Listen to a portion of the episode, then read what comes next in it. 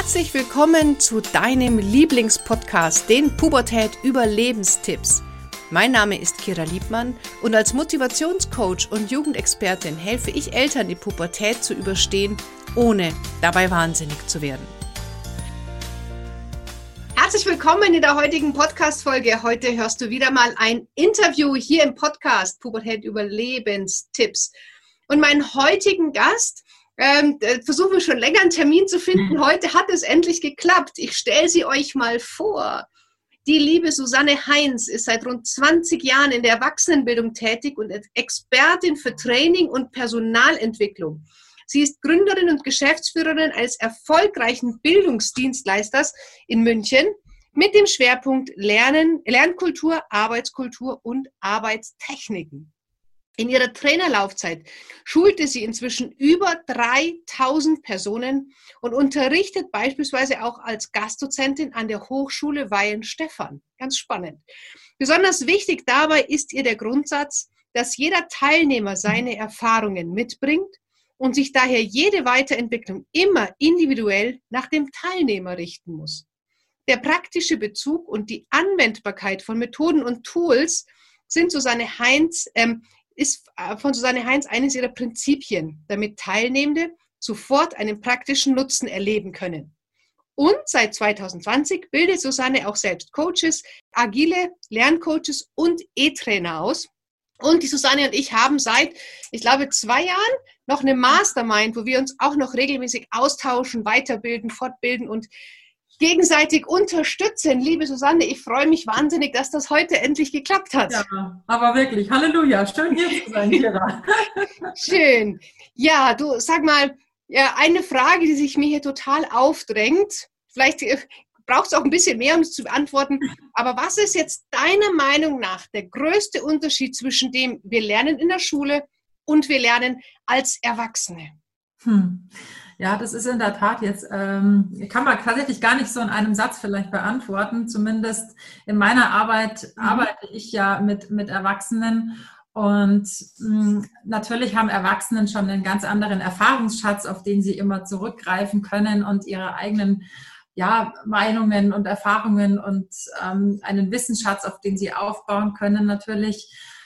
Und zum anderen ist es schon so, dass ich zumindest hoffe, dass ein erwachsener Lerner irgendwann sein Lernen auch etwas weiterentwickelt hat und ähm, vielleicht nicht mehr so dieses kindliche Lernschema hat, sondern auch wirklich für sich mehr und mehr in der Lage ist, selbstbestimmt zu lernen. Also indem er eben selber weiß, was, wie lerne ich gut, was sind meine Strategien und wie gehe ich das Ganze auch an. Das wäre zumindest sehr schön.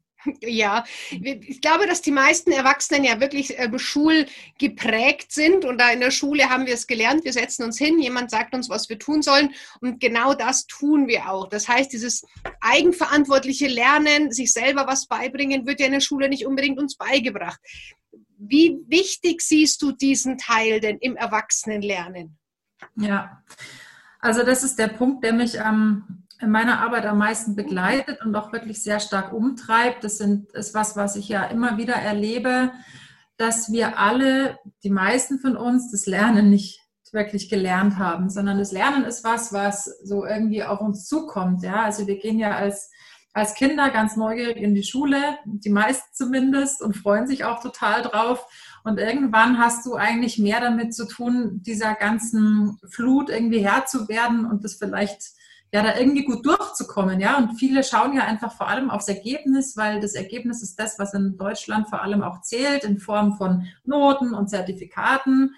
Und das ist halt leider irgendwie immer noch so. Und ähm, was wir da nicht lernen, ist wirklich mal zu schauen, ja, was, was will ich denn eigentlich lernen oder was sollte ich denn eigentlich lernen? Was ist denn gerade relevant äh, für mich auch zu lernen, wenn sich diese Welt auch gerade so extrem dramatisch verändert? Und das führt halt zu einer Situation, die wir ja schon haben, dass man sehr abwartend ist oft. Also das, das heißt, viele ja, Mitarbeiter in Unternehmen warten tatsächlich, dass die Personalentwicklung oder der Chef kommt und sagt, hier gibt's wieder was für dich zu lernen, da gibt's ein Training, da gehst du jetzt hin. Ja, oder ähm, der Impuls muss immer von außen kommen. Das haben wir immer so gelernt.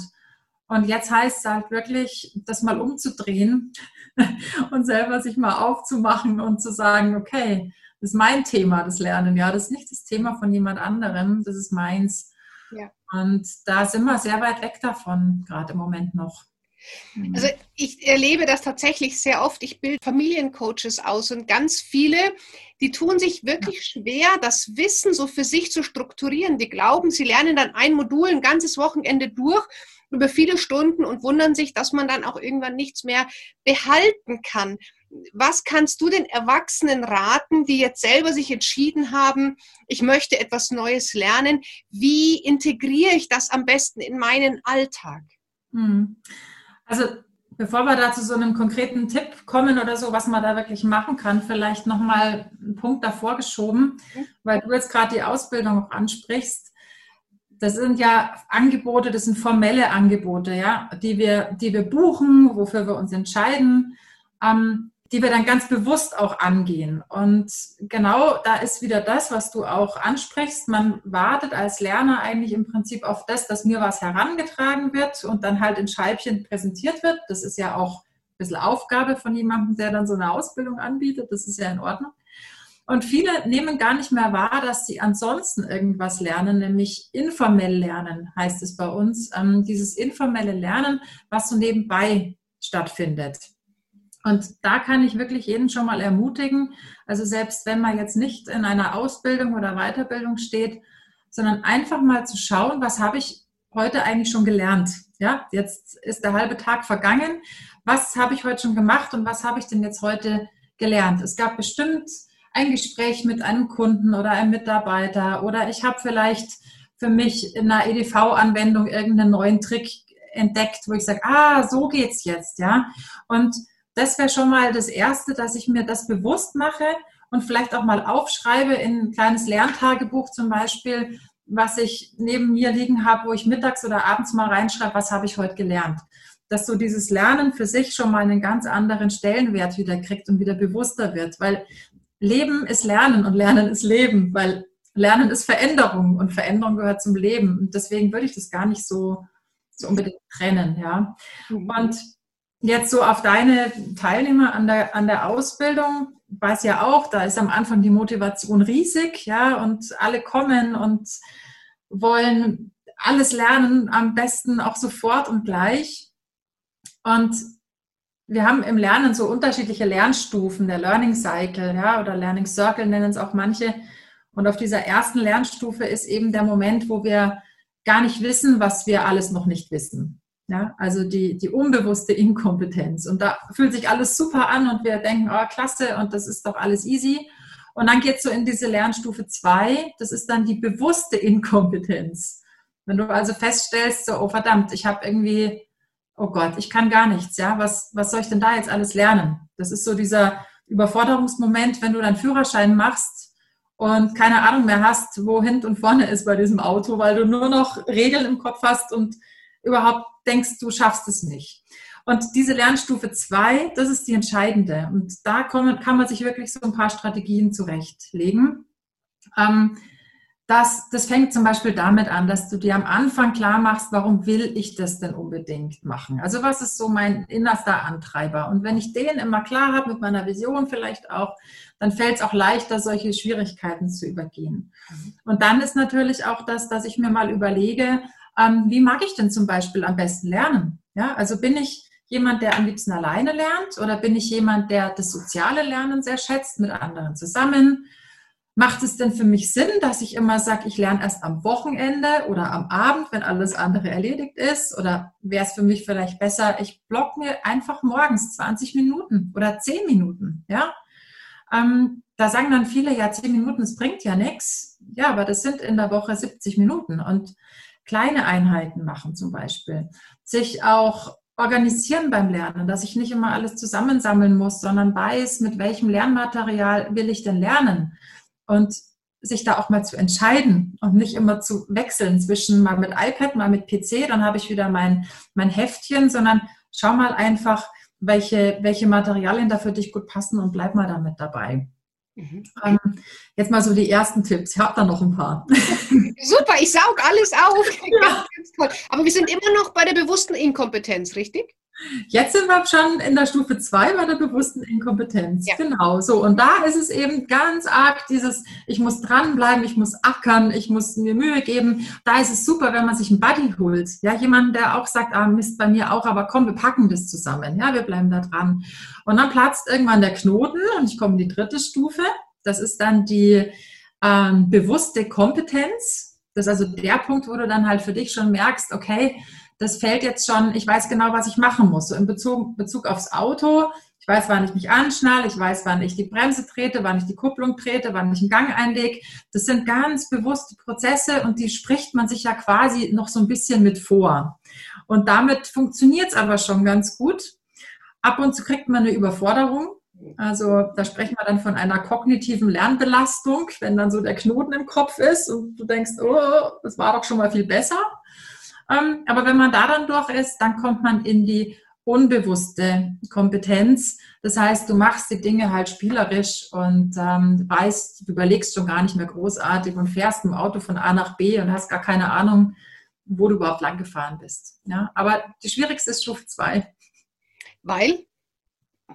Ja, weil du da halt für dich wirklich klar, da wird dir klar, was da jetzt für ein Berg vor dir ist. Okay. Ja? Und, dies, und das ver, verwirrt sehr, sehr viele. Und da kommt ein, ja, da kommen dann verschiedene, unterschiedliche Lernstile nochmal mit rein. Wir haben Personen, die brauchen wirklich dieses Schritt-für-Schritt-Anleitung, so diese sequenzieller Lernstil. Wir haben aber auch Menschen, die brauchen eher immer wieder den Überblick, so den Adlerüberblick. Und da hilft es auch einfach, ja, entweder mal zum Beispiel eine Mindmap zu machen, dass man sagt, okay, wo, wo stehe ich gerade in welchem Thema, welche anderen großen Themen hängen da noch mit zusammen. Also, dass man sich wieder einen Überblick verschafft und auch sich klar wird, okay, das kann ich jetzt eigentlich schon. So viel ist es vielleicht gar nicht. Oder ja, auch irgendwie klarer zu werden, wo, wie sind eigentlich die Zusammenhänge zwischen den Dingen. Ähm, also diese Stufe 2 kann knackig sein, je nach Thema. Okay, und wie ist es jetzt mit Menschen, egal was, ob das ein Buch lernen, einen Kurs machen, was auch immer, viele geht es ja darum, ich will einfach fertig werden. Hältst du das für sinnvoll oder empfiehlst du auch Pausen, wie so Regenerationsphasen beim Sport, um dem Gehirn mal Zeit zu geben dazwischen? Ja, das empfehle ich nicht, nicht nur ich, sondern das empfehlen, das wäre sehr, sehr wichtig tatsächlich.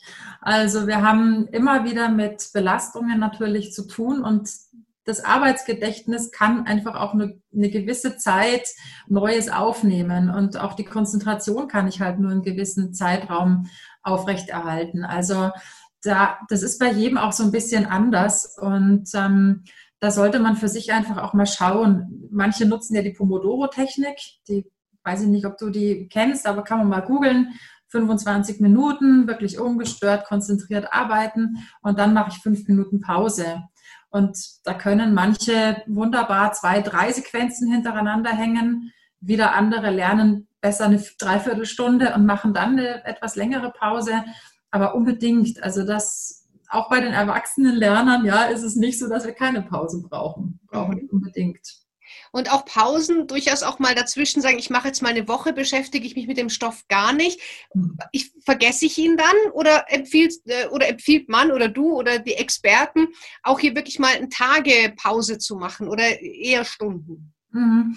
Das kommt darauf an, in welchem Stadium des Lernens du jetzt gerade bist. Also wenn du dich ähm, gerade das erste Mal mit einem Thema neu beschäftigst, dann wird dein Gehirn das noch gar nicht wirklich wahrnehmen, dass das hier gerade ein Thema aktuell ist oder so, ja. Sondern das Hirn sagt halt, okay, gut, jetzt äh, beschäftigt sie sich gerade mit dem oder dem Thema. Ich kriege ja viele Reize den ganzen Tag. Schauen wir mal, vielleicht ist ja gar nicht so wichtig. Ja, also das Gehirn versucht ja da immer auszutarieren, was ist jetzt gerade wirklich wichtig. Und wenn du aber gerade am Anfang immer wieder die gleichen Impulse setzt, also immer wieder in die gleiche Richtung denkst oder Dinge tust oder sprichst. Das ist zum Beispiel auch ein total klasse Tipp, dass du mal abends oder mit wem auch immer drüber sprichst, was du gerade gelernt hast. Und das solltest du am Anfang wirklich häufiger tun. Dann merkt einfach auch das Gehirn so, ah, okay, das Thema ist hier jetzt echt wichtig. Das kommt nicht nur einmal, sondern immer wieder. Ähm, dass es sich schon etwas setzen konnte. Das kommt aufs Thema drauf an. Ich soll so ein bisschen einen Überblick haben, etwas sattelfest sein, vielleicht, wenn es ein Prozess ist, den schon gut aufzählen können und so weiter, muss jeder gucken. Und dann kannst du es natürlich auch mal für eine Woche sein lassen und vielleicht wieder an einer anderen Stelle einsteigen und neuen Impuls reingeben. Ah, okay, ja. ganz wertvoll. Ich glaube, dass für viele Erwachsene das Thema Lernen tatsächlich an sich so ein Stresswort ist. Ja, wo man dann äh, das Gefühl hat, ich, äh, okay, Lernen, das ist mit Prüfung und Angst und Schule und was wir da alles für Glaubenssätze haben. Was kann ich denn machen, ähm, wenn ich merke, dass es bei mir so ist, dass ich da in den Widerstand gehe? Jetzt hast du vorhin schon gesagt, so ein Lerntagebuch machen. Hast du vielleicht noch einen Tipp? Ja, das ist echt, ähm, also ich arbeite ja, ich komme jetzt wieder mit meinem Beispiel, ja, dass ich ja viel mit Menschen in Unternehmen auch arbeite und ich habe da gerade letzte Woche erst wieder eine lustige Erfahrung gemacht in der Ausbildung von E-Trainern, also Trainern, die Online-Trainings geben. Da unterstütze ich im Bereich ja Didaktik und wie setzt man sowas auf. Und da gibt's, das ja halt ein hoher Lernanteil, ja. Also das ist eine riesen Lernkurve, die da gerade zu nehmen ist, wenn ich sowas noch nie gemacht habe. Und speziell in dem Fall war es so, dass diese Person, ein Teilnehmer gesagt hat, na ja, also irgendwie ist das jetzt nichts für ihn, weil ja seine Teilnehmer auch alle zum Beispiel nicht mit, äh, mit PCs arbeiten in ihrer Arbeit, sondern das sind ja Handwerker. Also wird er das, muss er das jetzt gar nicht so machen, weil sein Gegenüber, seine Teilnehmer, die brauchen das ja auch nicht. Und dann war mir eigentlich klar, das ist wahrscheinlich eher so sein Glaubenssatz, ja. Und dann haben wir mal dahinter geschaut, als ich dann gefragt habe, ob er denn nicht denkt, dass seine Teilnehmer zu Hause auch PCs nutzen, mal eine Urlaubsreise buchen, Fotos bearbeiten, Videos schneiden und so weiter. Und ähm, dann doch, doch, also das machen die schon. Aha, also sind die doch auch PC-affin. Ja, ja, sind die schon. Und dann kam ein, ah, es betrifft mich halt also doch. Ähm, und klar, Dinge, die wir zum ersten Mal tun sollen oder eben lernen sollen, ja, das verschreckt uns ganz, ganz oft und dann tun wir das weg und sagen, das brauche ich sowieso nicht. Ähm, und da würde ich mal empfehlen, wirklich mal in einer ruhigen Minute ganz ehrlich mal zu sich zu sein. Was ist denn dann, wenn ich das für mich mir mal ja erschlüsselt habe oder mir erarbeitet habe? Es kommt ja am Ende niemand, der mir da eine Note gibt und sagt, so ist es jetzt, sondern wenn ich mal schaue, was ist die Chance, die dahinter steckt, wenn ich das ein oder andere vielleicht lerne. Denn Lernen ist meistens ein Punkt von Freiheit. Also es tut sich irgendetwas auf, was ich, was mir das Leben nachher leichter macht wahrscheinlich, wo ich Option habe, mehr zu tun oder zu entscheiden, wie ich was mache. Und ich glaube, wenn man sich da mal ehrlich die Zeit nimmt, dann ist vielen klar, okay, das lohnt sich, ich mache das jetzt. Ja? Und sich das mal aufzuschreiben, was habe ich denn davon, wenn ich mich da jetzt durchgebissen habe? Weil ich dann nämlich merke, das hat mit mir zu tun und nicht mit dem Lehrer, der mir eine Note geben muss, ähm, ist dann bei den meisten doch so, dass sie sich entscheiden, es doch zu machen. Also sind wir wieder beim Punkt angelangt vom Anfang selbstverantwortliches Lernen. Also Lernen für mich und nicht das kindliche Lernen, Lernen für die Note, für die Eltern, für die Schule, sondern wirklich Lernen für mich selber, oder? Ja, ja, genau, genau. Und da sind wir in einer Zeit, jeder kriegt es mit, ja, wo wir alle gefordert sind. Also ich denke, abzuwarten und zu sagen, wir gehen wieder in die alte Zeit, ähm, das wird schon alles wieder so, wie das mal war. Mm -mm. Eher wird es anders. Und ich kann total verstehen, wenn es Leute ängstigt oder sich mühsam anfühlt und was soll man jetzt eigentlich noch alles machen? Ja, man hat doch eh schon so viel zu tun. Und jetzt soll ich das auch noch aber vielleicht mal so im kleinen Rahmen mal ehrlich zu sich sein und schauen, wo verändert sich mein Beruf, wo verändert sich meine Aufgabe ja. ähm, in der Anwendung von Software, ja, wo, wo tue ich mich eigentlich immer schwer, was funktioniert eigentlich nie. Vielleicht hier mal ehrlich zu gucken, ja, und, und dann loszulegen in kleinen Schritten. Mhm. Ähm, jetzt waren wir ja viel auf der Seite des Lernenden. Ähm, heutzutage ändert sich ja die Zeiten, wie du sagst ja auch dass auch oft Menschen auf einmal zu Lehrenden werden und ich online meinem Team irgendwas vermitteln muss, entweder per Zoom oder per Lernvideos oder whatever. Was gilt denn für die andere Seite im Erwachsenenlernen? Was würdest du denn da an Tipps geben? Mhm. Also für die Vermittelnden. Genau. ja, ja. Oh ja, auch, auch eine spannende Seite. Ähm, coole Frage. Mhm. Da gibt es den allerersten Punkt, den ich da nennen würde, wäre versuch so wenig wie möglich zu vermitteln. Ja? Also reduziere dich im Thema und für mich ist immer der Aufbau immer so, dass ich mir überlege, ein Groblernziel. Was ist wirklich das wichtigste Ziel? Was muss heute angekommen sein? Und das überprüfe ich für mich immer nochmal. Ja, ist es wirklich das Wichtigste, was ich transportieren will? Und dann dieses übergeordnete Ziel kann ich vielleicht ein, zwei, drei so untergeordnete Sachen mit einordnen. Und das heißt, ich mache so wenig wie möglich, aber so viel wie nötig und verpackt es halt in kleine Einheiten. Ja? Also gerade jetzt diese Online-Zeiten, ähm, ich kann das nicht vergleichen, das Präsenzlernen, also wenn wir uns sehen oder das Online-Lernen. Ich muss nach sieben Minuten meine Pause machen in meinem Monolog. Ja? Ich kann da nicht ohne Ende die Leute zutexten mit meinen Informationen und seien sie noch so spannend. Das hält kein Mensch aus. Also nach fünf, sechs, sieben Minuten Input brauchen die eine Aktion.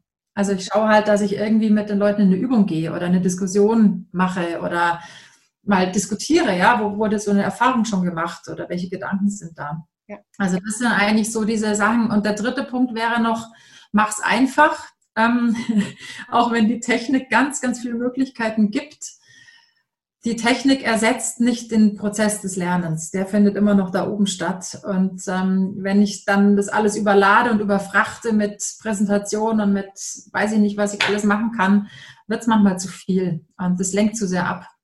Okay, sehr wertvoll. Also das Ganze wirklich dann so ein bisschen zu reduzieren, zu sagen, was will ich vermitteln, sich der Gedanken machen, nicht einfach frei drauf loslegen, sondern auch für sich selber einfach ein Skript haben, Stichpunkte haben, oder?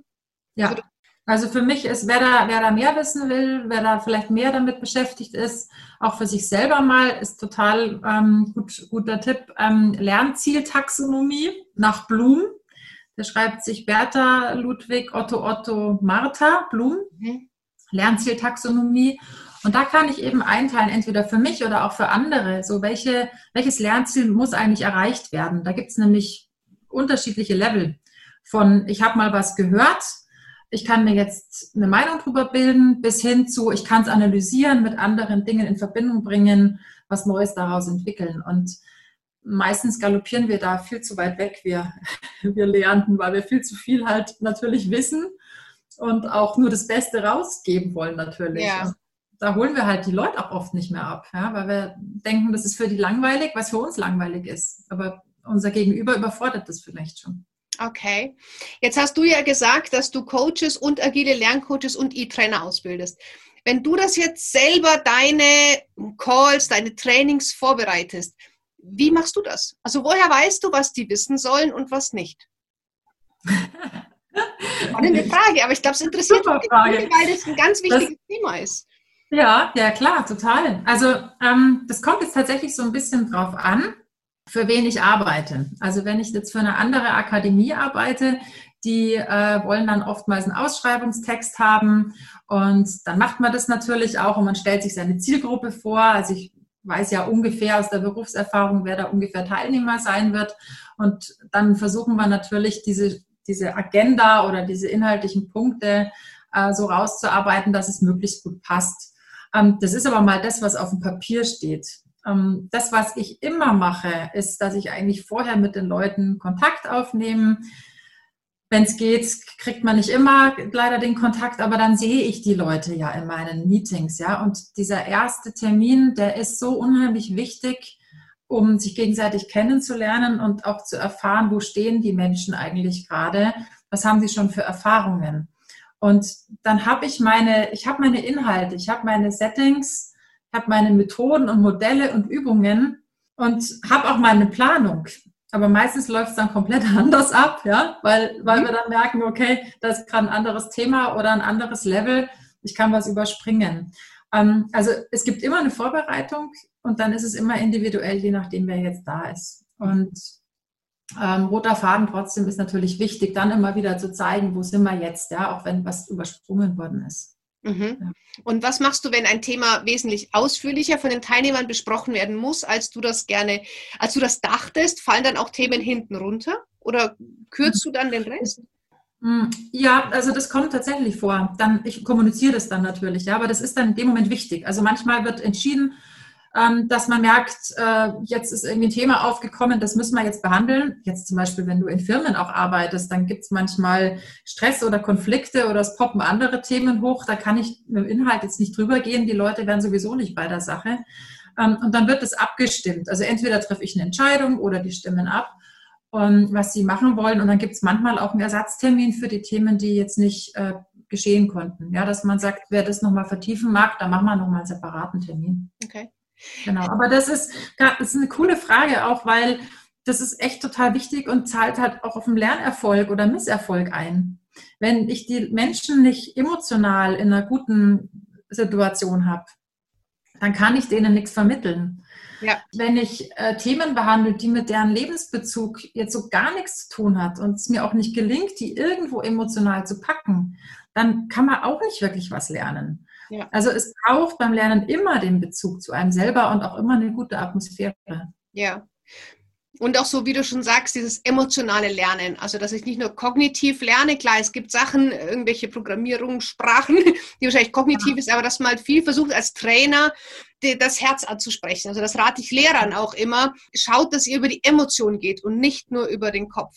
Ja, total. Und das ist halt, also gerade auch für den Erwachsenenlerner, also wenn mich jemand fragt, wenn jemand sagt, ich habe mir jetzt vorgenommen, ich lerne jetzt Spanisch und wenn ich dann den frage, ja warum und der sagt, Mai, ich glaube, man muss das können, ja, dann können wir uns in drei Monaten mal sprechen, wie viel Spanisch die Person gesprochen hat.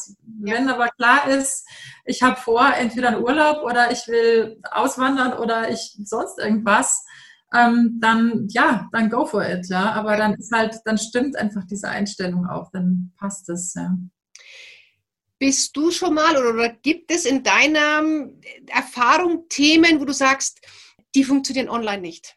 Also die kann ich online nicht beibringen. Hast du da auch irgendwie mal Erfahrung damit gemacht? Also ich bin sehr überrascht, was online alles geht mhm. inzwischen. Das muss ja. ich ganz ehrlich sagen. Ähm, immer, ich bin immer wieder selbst baff ähm, und begebe mich auch immer wieder in Situationen, wo ich erst denke, das boah, kann eigentlich nicht wirklich klappen und dann klappt doch sehr vieles. Ich habe sogar letztens einen Schwimmkurs gesehen, der online ähm, ja, wohl stattfinden soll. Da glaube ich, da stößt man dann endgültig an seine Grenzen. Ja. Es wird dann irgendwo schwierig, wenn es um Sachen geht, wo ich spüren muss, was zwischen den Menschen los ist.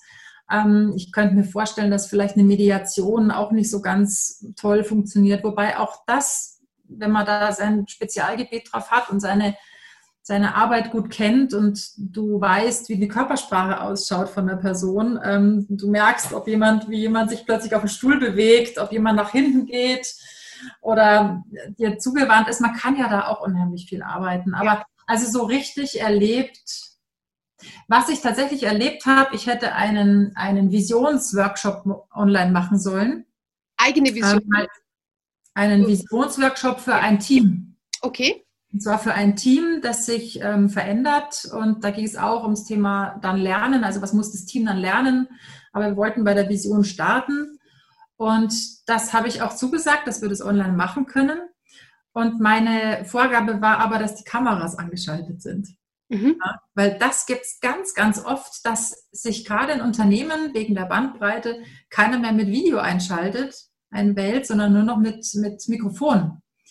Und das geht bei sowas gar nicht. Also da würde ich sagen, dass ein Teamworkshop ohne sich zu sehen erzeugt keine Energie. Das geht nicht.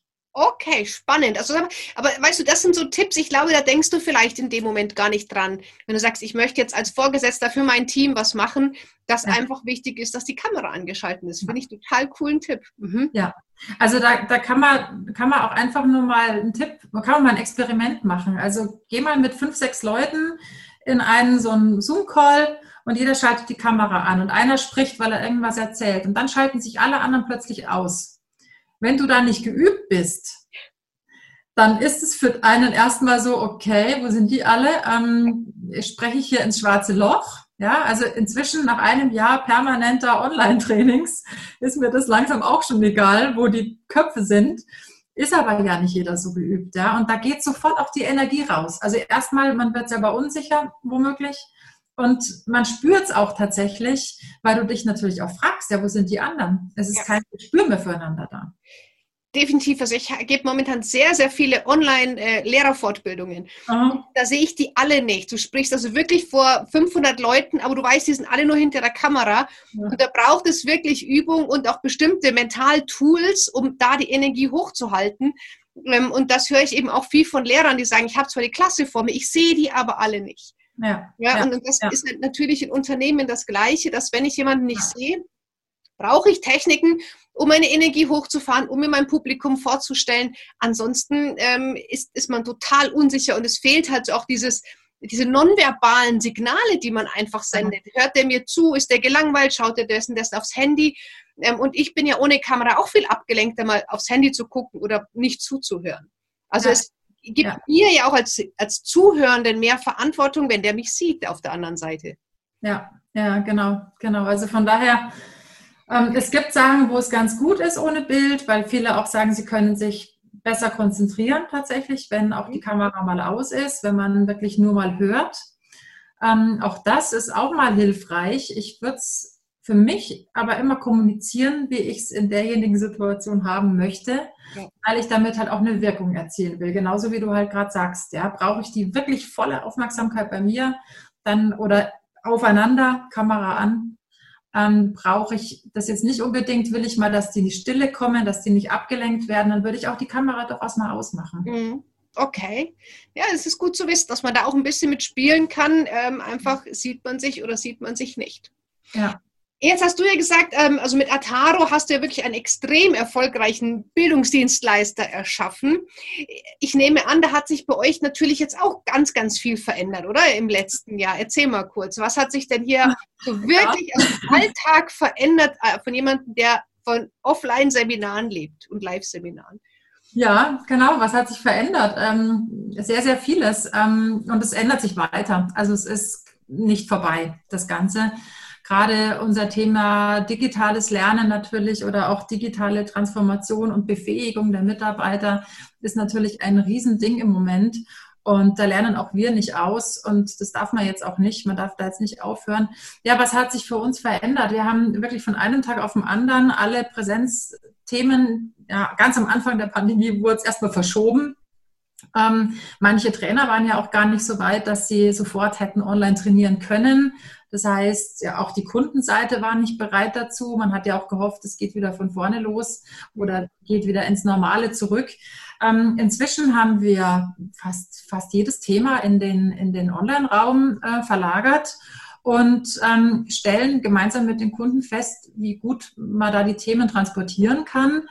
Die Arbeitsweise hat sich verändert, weg von Tagesveranstaltungen hin zu kürzeren Einheiten auch sehr, sehr spannend. Eine Empfehlung, die dem Lernen tatsächlich entgegenkommt, wozu aber in der Vergangenheit niemand bereit war. Also Kunden selten, auch Trainer selten, den Tag so zu zerstückeln. Ähm, und wir lernen natürlich sehr viel über das Thema Kollaboration, also Zusammenarbeit im Online-Raum. Welche Tools gibt es da zu nutzen, sich mehr zu vernetzen? Also dieses ganze Thema voneinander lernen, miteinander lernen, zieht sich auch in den Arbeitsbereich mit rein. Also das, das hat sich bei uns sehr stark verändert, ja. Dass wir, wir suchen keine Seminarhotels mehr oder Trainingslocations, sondern wir suchen einen guten Anbieter, der DSGVO-konform unsere Trainings ähm, ja. ja, ist, aber, glaube ich, auch Fluch und Segen. Also ich selber, ich gehe einmal im Jahr auf eine Fortbildung und ich muss sagen, äh, ich bin schon sehr gerne auf so Live-Veranstaltungen, weil man einfach ein ganz anderes Gefühl hat. Also ich mag diese Energie. Wie schaffe ich es als E-Trainer, diese Energie auch in den virtuellen Raum zu transportieren? Hm. Ja, ähm, ich verstehe, was du meinst. Also da müssen wir noch ein bisschen, also ein bisschen differenzieren würde ich gerne, was ist es für ein Thema, was ich da, was ich da mache oder was man da besucht. Wenn wir jetzt davon sprechen, zum Beispiel, hm, wir trainieren Fragetechnik beispielsweise, ja, da brauche ich jetzt nicht unbedingt die getragene große Atmosphäre und aufgeladene Situation oder sowas, sondern ich kann das Vier-Ohren-Modell auch wunderbar im Online-Raum natürlich trainieren. Ähm, jetzt aber für, die, für den Punkt zur so Persönlichkeitsentwicklung natürlich, wo ich auch so ein Miteinander kreieren möchte, da gibt's dann schon Methoden, da bin ich jetzt aber nicht der Spezialist, ehrlicher, ehrlicherweise ähm, gesagt. Ich, ich arbeite viel mit Musik zum Beispiel auch mal zwischendurch. Ja, das sind vielleicht so Kleinigkeiten, die jeder mal machen kann, dass man in Übungsphasen eine Musik einspielt und wenn die Musik aus ist, dann ähm, ist die Übung vorbei. Ja, oder zu Beginn, zum Auftakt habe ich eine Musik und dann ist die auch wieder weg. Das würde ich machen. Und natürlich auch die Arbeit in Gruppenräumen ist großartig. Ja, auch das führt immer wieder zu spannenden Momenten ähm, die man gut nutzen kann. Aber ja, ob es auf diesen großen Seminaren, wo 200, 300, 400 noch mehr Leute sind, ja, dieses Gefühl habe ich online jetzt noch nicht erlebt. Manche versuchen es äh, mit vielen Bildschirmen und tausenden Zuschauern, aber ist nicht der gleiche Spirit. Aber ich glaube, da dürfen wir Coaches, Trainer, Ausbilder uns einfach auch auf eine neue Reise begeben und sagen, okay, ähm, manche Dinge gehen virtuell und, und wenn wir das halt wollen, müssen wir halt noch ein bisschen warten, bis das wieder möglich ist. Ja, Mai, ich glaube, da ist dann eher die, die Richtung, ähm, statt das groß und laut und so weiter zu machen, vielleicht eher ein bisschen leiser zu werden, ja, eher mal dieses sehr Vertrauliche mal zu haben, weil gerade jetzt so viel online, hm, viele sind online müde. Und da jetzt alles in den Online-Raum reinzuquetschen, halte ich auch nicht für schlau, sondern vielleicht mal wirklich kleine Austauschrunden, wo man wirklich vertraulich miteinander arbeiten kann, anstelle von Massenveranstaltungen. Ja. Das, glaube ich, würde mich auch mehr ansprechen. Also das merke ich tatsächlich, kommt auch bei den Leuten gut an. Also ich habe ähm, die Abschluss, also meine Ausbildung hörst du immer mit einer Abschlussveranstaltung von einem Wochenende auf. Und vorher war geplant, dass einfach mit allen, was ich, 50, 100 alle drei Monate. Und jetzt haben wir gesagt, wir machen es jeden Monat mit maximal 20 Personen. Und äh, eben Corona-bedingt. Aber die, das Feedback der Teilnehmer ist riesig. Die sagen, wow, wir finden es total cool, es ist viel persönlicher, es ist viel näher, ich ja. werde gesehen. Also die haben auch nicht mehr diese Angst unterzugehen. Also ich glaube, für viele Menschen ist es auch total schön und fein in einem kleinen Rahmen ähm, das zu machen. Ne? Also ich denke, dass da holt man viele auch damit ab, die eben nicht dieses laute, pompöse wollen, wie du das eben sagst. Ja, ja, ja, genau. Ja, aber das ist fein. Wir können spielen mit den Sachen. Wir können viel mehr spielen. Wir können ganz schnell und einfach gezielt auch die Leute ansprechen und sagen, kommt mal ihr vier, wir machen noch mal was gemeinsam online. Das wäre vorher so wurde nicht gegangen, wenn jemand in Dänemark sitzt und der andere in Österreich, dann macht man das nicht. Und jetzt haben wir die ganze Bandbreite und ich glaube, das gilt auch beim wirklich auszunutzen, auch fürs Lernen auszunutzen. Ähm, sei es jetzt, dass wir uns noch in Facebook-Gruppen vielleicht austauschen oder eine Slack-Gruppe hat oder oder zwischendurch mal irgendwas auf Udemy gemeinsam anschaut und bearbeitet und dann treffen wir uns wieder in einer Lerngruppe online oder auch mal Präsenz. Ja. Also halt diese, diese Spielwiese ist halt viel größer geworden. Ja. Und das ist cool. Ja, wir können uns aus allen Welten halt was Gutes rausholen. Und um jetzt noch mal kurz den Bogen zum, zum Lernen äh, zurückzubringen, wenn ich jetzt als Erwachsener mich entscheide, ich möchte jetzt etwas lernen für mich. Nicht nur unbedingt, weil es beruflich nötig ist, sondern weil ich sage, ich möchte, wie du schon sagst, zum Beispiel Spanisch lernen. Bleiben wir doch mal bei dem Beispiel. Mhm ja, wie würdest du jetzt da vorgehen, dass es einen eben nicht überfordert, dass es mich aber auch nicht langweilt? Hast du noch so ein paar praktische Tipps einfach an der Hand, dass ich als Erwachsener vielleicht wissen sollte, was ich in der Schule nicht gelernt habe und deswegen vielleicht gar nicht weiß? Hm.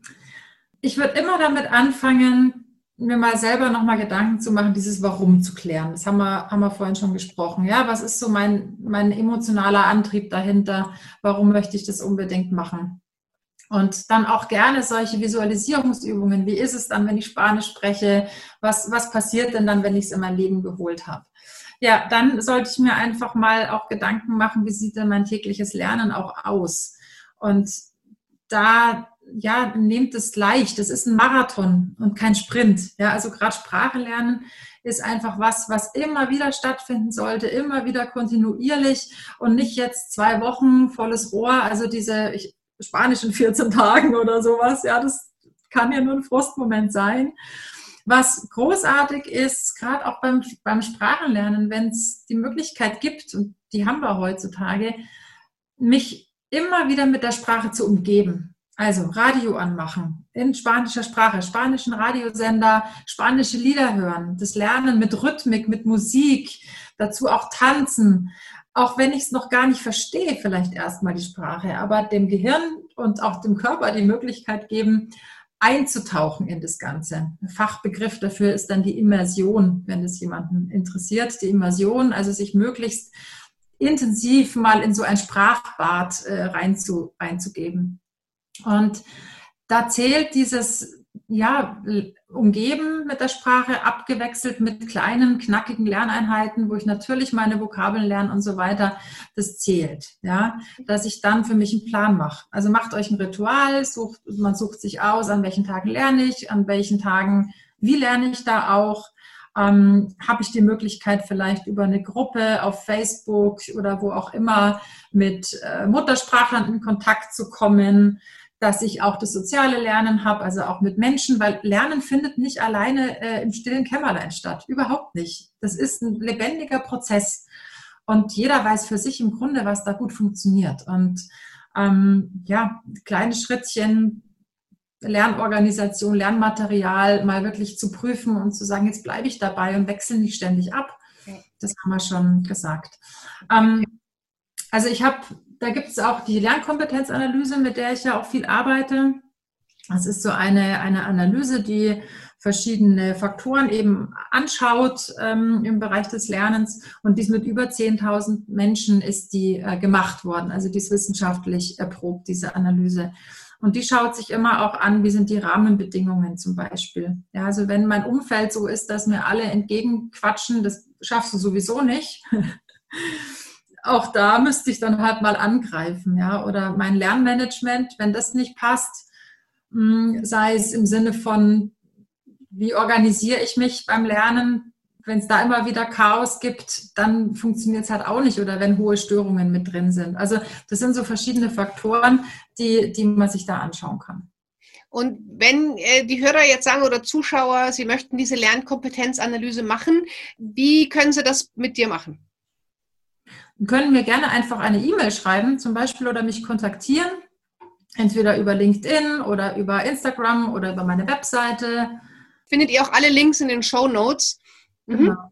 Und okay. dann ist es so, dass dieser Test, den macht man, das dauert so 20 Minuten und dann hat man seine verschiedenen Skalen und dann gibt es ein Auswertungsgespräch dazu, ähm, damit wir einfach mal schauen, so in 60 bis 90 Minuten, ja, wo kann ich jetzt wirklich angreifen? Also wo sind meine Potenziale, wo bin ich eh schon gut? Ja, und der Test ist auch für Firmen zu machen übrigens. Das mhm. ist echt, ähm, echt ganz spannend, vor allem weil ich auch immer in Bezug auf meine Peer Group angeschaut werde dabei. Also immer im Vergleich zu denen, die so ähnlichen Bildungsstand haben, ähnliches Alter haben, ähnliches Geschlecht. Wie bin ich denn da eigentlich unterwegs? Das ist Ach, spannend. Mhm. Okay, also Lernkompetenzanalyse bei der Susanne Heinz. Klick einfach auf die Show Notes, dort findest du dann die Links äh, oder auch die E-Mail-Adresse von der Susanne und dann äh, kannst du diese Lernkompetenzanalyse machen. Die kostet wie viel? Ah, die Analyse kostet irgendwas 20 Euro plus Mehrwertsteuer und dann okay. kommt dann noch das Gespräch dazu. Okay. Genau. Also ein ganz, ganz, ganz überschaubarer, geringer Betrag dafür, dass du danach einfach besser weißt, wie du lernst, äh, damit dann alles das, was du lernst, einfach erfolgreich ist und nicht irgendein Frustrationsmoment bei dir hinterlässt. Okay, spannend. Ja, liebe Susanne, wir haben jetzt hier schon ganz lange gequatscht. Ich würde jetzt gerne nochmal so ähm, am Schluss dich, dich fragen, was wären denn so deine ein bis drei Tipps, wo du sagst, wenn du als Erwachsener nochmal lernst und in diese Welt eintauchst, wie geht's leichter? Was solltest du zu dem, was du eh schon gesagt hast, auf jeden Fall machen? Welches Mindset ist vielleicht wichtig? Hast du da noch mal etwas, was gesagt werden sollte? Hm, meine Top 3 sozusagen. also Top 1 wäre, glaube ich, pack's an. Der größte Fehler wäre, es nicht anzupacken. Punkt 2 ist, kläre wirklich für dich dein Warum und schau dahinter. Glaub nicht, dass was an der Oberfläche ist, was du siehst, sondern geh noch mal ein Stück weiter, warum es sich lohnt, das zu lernen. Und Top 3 wäre, geh selbst auf eine Lernreise und entdecke, gib dir die Chance, das Lernen selbst wirklich noch mal neu zu entdecken, denn das Lernen, wie wir es heute machen, das ist nicht Schule. Und ja, wenn man da noch richtig Lust drauf hat, sich das selbst noch mal zu erarbeiten, dann lade ich auch gerne noch mal ein, mit mir auf so eine Lernreise zu gehen, mit dem Lernquadrat, mit einem zwölfwöchigen Selbstlernprogramm, um seine Lernkompetenzen mal auf Vordermann zu bringen. Denn es gibt einen Kollegen, der hat gesagt, ähm, Menschen ohne Selbstlernkompetenzen sind die Analphabeten in der Zukunft. Und das glaube ich, trifft es wirklich und zeigt, was zu tun ist. Ja, und deswegen nehmt das ruhig in Anspruch, äh, meldet euch bei der Susanne, melde du dich bei der Susanne und sie kann dir einfach helfen, deine Lernkompetenz zu verbessern, damit du leichter lernen kannst. Und das ist ein, in der heutigen Zeit ein sehr, sehr, sehr wertvolles Tool. Liebe Susanne, ich danke dir für deine Zeit. Ich freue mich sehr. Es war ein ganz, ganz spannendes Interview. Auch ich habe was mitgeschrieben, habe da Dinge gelernt. Vielen, vielen Dank. Weiterhin alles Liebe auf deinem Weg und ich freue mich, wenn wir uns in der nächsten Mastermind, die momentan ja auch online stattfindet, dann bald wieder sehen. Ja, genau. Ich freue mich auch. Super, Kira. Danke dir und ich wünsche allen deinen Zuhörern, dass sie gut durch diese Zeit kommen und ähm, lernen in dieser neuen Welt auch gut zu leben. Alles Gute. Ciao. Tschüss.